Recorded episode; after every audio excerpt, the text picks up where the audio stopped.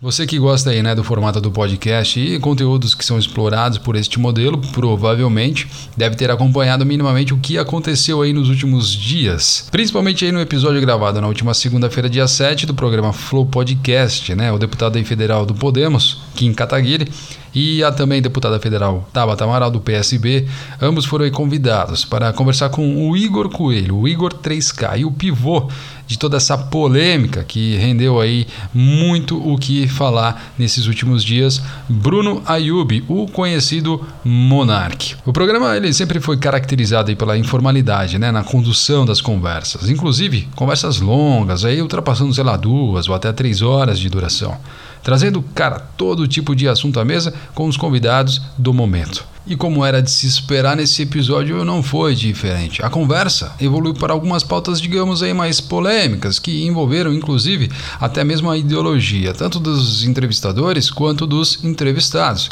E aí, meu caro, não deu outra. No decorrer da conversa, entre outras coisas, surgiu essa seguinte fala do monarca que gerou toda essa polêmica. Ouve aí eu sou mais louco que todos vocês. Sim. Eu acho que o nazista tinha que ter o partido nazista. Eu acho que não. Reconhecido Lembra, pela liber... Se o cara quiser ser um, um anti-judeu, eu acho que ele tinha direito de ser. É, meu cara, é isso aí. É isso aí que você acabou de ouvir. 2022, ainda estamos ouvindo esse tipo de coisa em um ambiente, em um canal de comunicação de grande impacto como este programa de podcast. Não é fácil. iFood, Amazon, Amazon Music, Fatal Model, Flash Brasil, Puma, Ragazzo, enfim, são algumas das empresas que ouvi se pronunciando contra essa fala do Monark e, claro, informando que não continuarão a sua parceria de patrocínio com o programa. Será que o limite da liberdade de expressão vai até onde o seu patrocinador está disposto a pagar?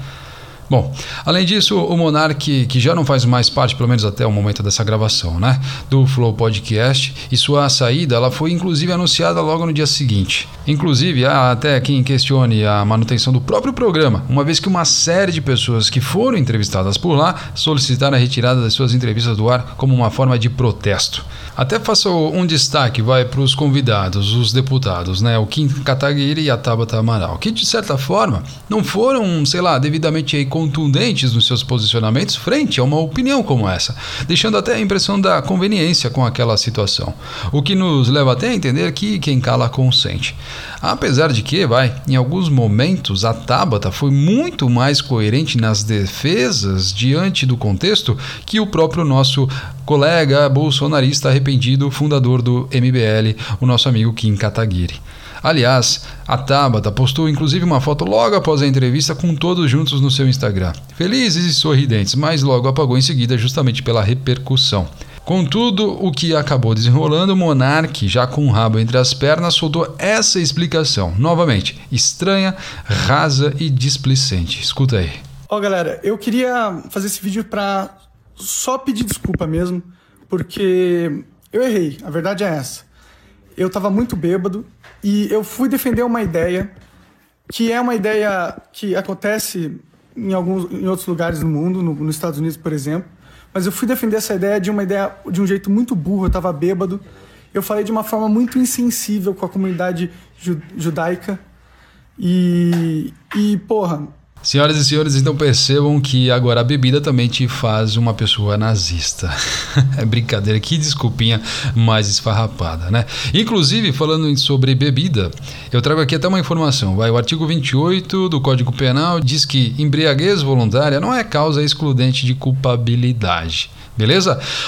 Enfim, continuando aqui, isso nos mostra né, o quanto precisamos entender sobre a responsabilidade que temos quando falamos o que queremos por aí, principalmente quando você é conhecido como aí uma pessoa pública. Essa expressividade daquilo que é criminoso mesmo no, no, campo da tal liberdade de expressão, não pode beirar aquilo que temos como bom senso, como civilidade ou até naquilo que a gente tem na legislação. Inclusive até porque né, há leis aí que determinam que a apologia ao nazismo é totalmente inaceitável e, claro, passiva à punição. O ponto aqui é o seguinte, né, nós não podemos admitir aí uma condição irresponsável pela sua opinião como uma oportunidade de posicionamento sem arcar com as consequências. É preciso não tolerar os intolerantes, já dizia o filósofo alemão Karl Popper. O intolerante usa a intolerância dos outros para extinguir a tolerância. Portanto, é inaceitável que alguém defenda uma ideia que é fundamentada na exclusão, no genocídio ou na intolerância como uma forma de liberdade de dizer o que quer. Até porque né, é interessante perceber como as consequências dessa mentalidade irresponsável criam impacto até em quem não tem nada a ver com o rolo. Quantas vezes vai você já viu pessoas aí falando asneiras sobre assuntos que são relevantes, trazendo à tona opiniões sem fundamentos ou conhecimentos de causa, colocando a liberdade de opinião como um pano de fundo aí na sua fala. Foi praticamente o que o monarque fez Monarque e essas outras pessoas criam uma certa legitimidade com coisas absurdas e inaceitáveis com a defesa de poder se expressar. Isso acaba chamando a atenção dos adeptos pelas suas ideologias e até criam aí um mecanismo de simpatia, digamos, que os transformam em verdadeiras personalidades ou defensoras daquilo que querem, sem sofrer qualquer consequência. Aliás, consequências, como eu falei, né, muitas vezes são pagas aí porque não tem nada a ver com a situação. Quantas falas rasas, vazias e sem fundamentos foram ditas por pessoas que hoje são comentarista da Jovem Pan, influencers milionários, estelionatário vendendo golpes em formato de cursos na internet, ministros de estados, ministros de ministérios do governo atual, deputado federal ou até presidente da república. Ou vocês acham que o Bolsonaro chegou nessa posição que está hoje pela qualidade ou inteligência? Claro que não.